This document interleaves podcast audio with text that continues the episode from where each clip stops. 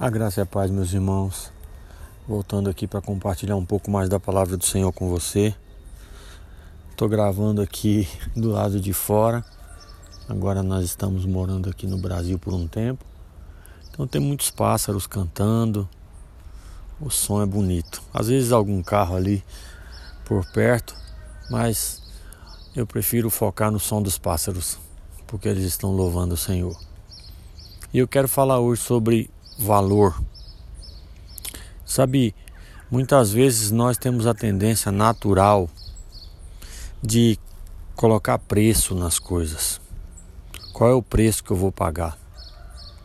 Qual o preço que eu vou pagar por deixar de morar nos Estados Unidos para morar no Brasil? Você pode fazer essa pergunta.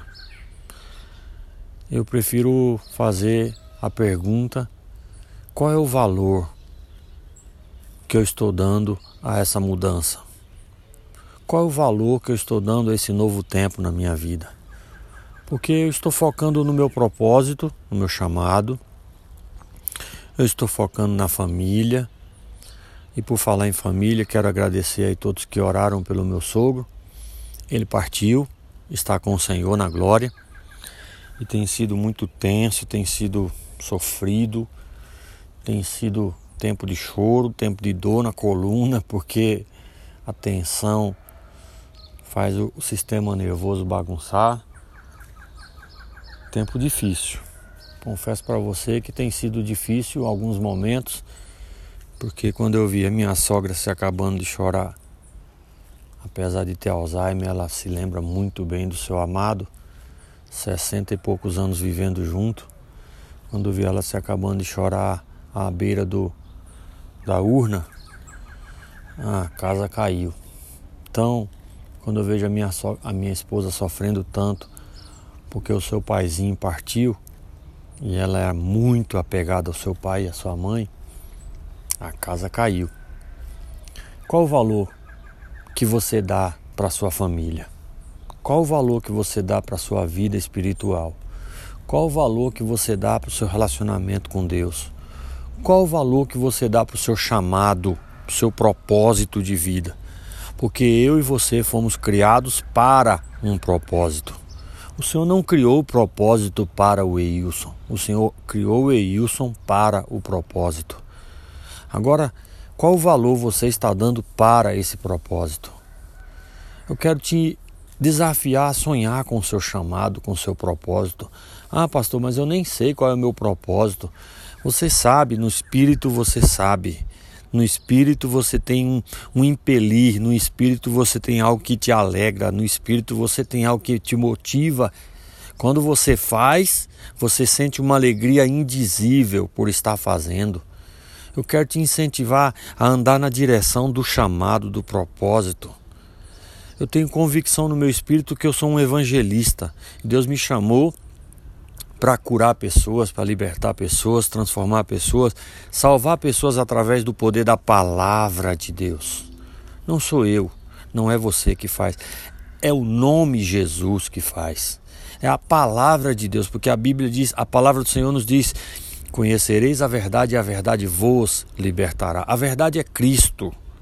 Se você tem Jesus como Cristo, como filho do Deus vivo, você tem estrutura para suportar qualquer situação. Numa situação como essa que nós passamos aqui essa semana, Cristo é o nosso fundamento e nós nos alegramos porque logo mais estaremos na glória com Ele e vamos cantar para sempre. Eu tenho cantado aqui com a minha sogra que ela ama cantar os hinos da harpa e quando ela canta, a memória dela melhora. E aí eu falo para ela, logo nós vamos cantar com o seu velho para sempre, todos os dias. Aí ela fica alegre. Depois ela volta a chorar e a gente canta mais um pouco, e a Catiel canta, e a Raquel canta. E tem sido um tempo assim precioso, apesar do, dos desafios.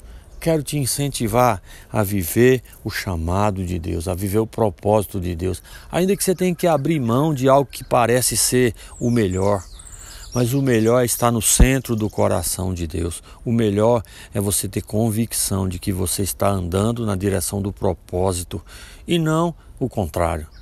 E não numa linha que bifurcou, porque quando você entra numa bifurcação, talvez você tenha só alguns centímetros de diferença, mas ao longo do tempo isso pode te levar a milhares de quilômetros de diferença ou até a uma direção contrária.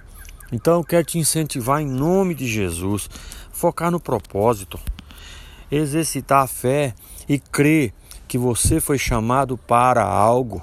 Busque isso em Deus se você ainda não, não percebeu. Busque em Deus, Senhor, me revela qual é. As tuas habilidades denunciam o seu chamado. Os dons que Deus te deu denunciam o teu chamado. Aquilo que alegra o teu coração denuncia o teu chamado. Talvez você é alguém que faz algo que te dá uma grande alegria. Opa, isso é um sinal. Isso é um sinal do chamado.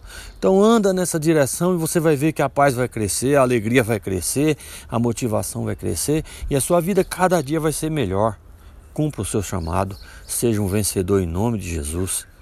Sabe, você foi chamado para viver vida abundante. E a vida abundante está onde o Senhor está.